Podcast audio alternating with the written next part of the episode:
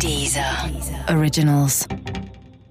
Musik, Hörbücher, Hörspiele und Podcasts findest du kostenlos auf www.dieser.com.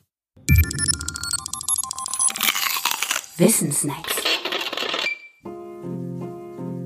Emotionale Beweisführung. Wer eine Behauptung aufstellt, der muss normalerweise auch gute Gründe für deren Richtigkeit anführen können, sich selbst oder anderen gegenüber. Die Behauptung soll ja schließlich wahr sein und kein Unfug. Und um sie als wahr zu erkennen, braucht es Gründe, die wir als Argumente bezeichnen. Als Argumente kommen zum Beispiel in Frage Tatsachen, wissenschaftliche Studien oder logisch korrekte Schlussfolgerungen.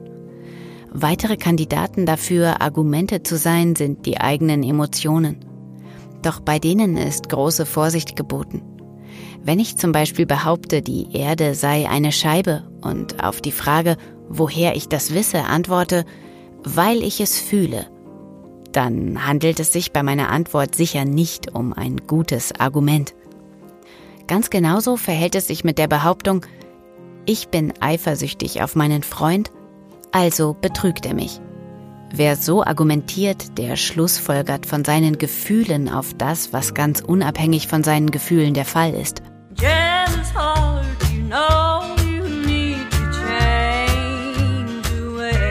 Er oder sie gibt in diesem Fall einen emotionalen Beweis und dieser Beweis ist gar kein gültiger Schluss, sondern manchmal zufällig wahr, meistens aber falsch.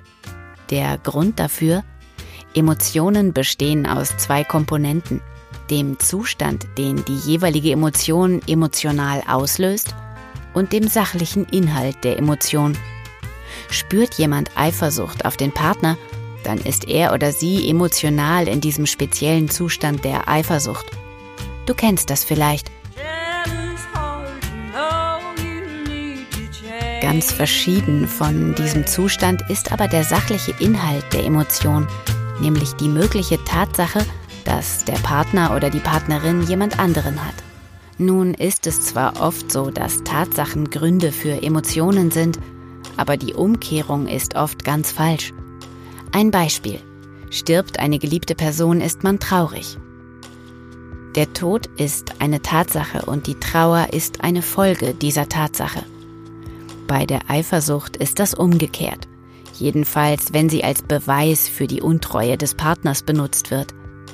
Denn in diesem Fall ist die einzige Tatsache die eigene Eifersucht, nicht aber die Untreue des Partners. Und da Eifersucht viele andere Ursachen haben kann, ist sie als Beweismittel ungeeignet. Deshalb sollte man den eigenen Emotionen gegenüber skeptisch sein. Jedenfalls als Beweismittel denn sie können einem das eigene Leben und auch das Leben anderer richtig schwer machen.